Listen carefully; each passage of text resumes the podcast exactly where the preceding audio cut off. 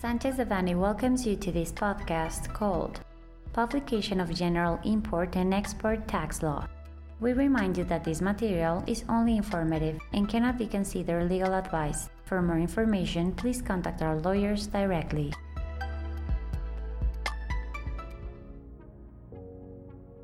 On June 7, 2022, the decree issuing the General Import and Export Tax Law was published in the Official Gazette of the Federation as a result of the entry into force of the Seventh Amendment to the Harmonized System of the World Customs Organization. The purpose of amendments to the harmonized system is to eliminate goods that are already obsolete and to add new goods that are currently in international trade and were not previously classified. With the adoption of the Seventh Amendment in the law 2022, 362 new subheadings were created, 94 were modified, and 130 were eliminated.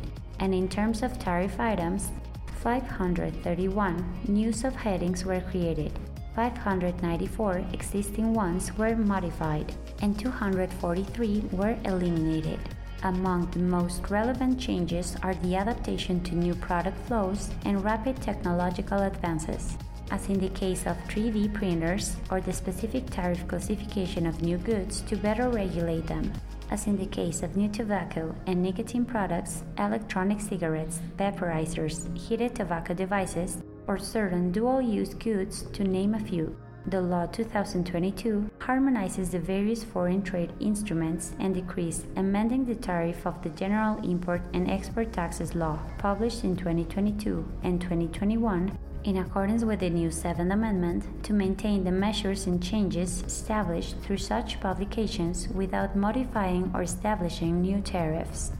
The Law 2022 will enter into force 10 business days after the SAT, through general provisions, determines that the system used in foreign trade operations are ready to operate in accordance with the new law, which must occur within 180 days following its publication. With the entry into force of this decree, the current law, published in the Official Gazette of the Federation on July 1, 2020, is repealed. The methodology for the issuance of NICOS shall be published no later than June 27, 2022. For its part, the Ministry of Economy shall publish in the official journal of the Federation the corresponding NICOS as well as the correlation tables of the current tariff items with the previous ones and with the NICOS no later than July 17, 2022.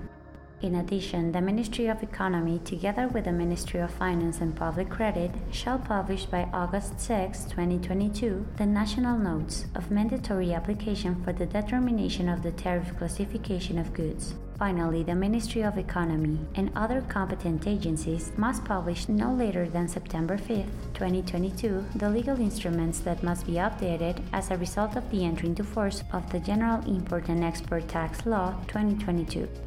It is important to verify whether these changes may directly or indirectly impact your foreign trade operations, and if so, to take the preventive or corrective measures that may be applicable. It is also important to follow up on the various agreements, decrees, or other types of provisions that may be issued to ensure consistency with these changes in correlation with various legal provisions. We are at your service to help you with any related questions.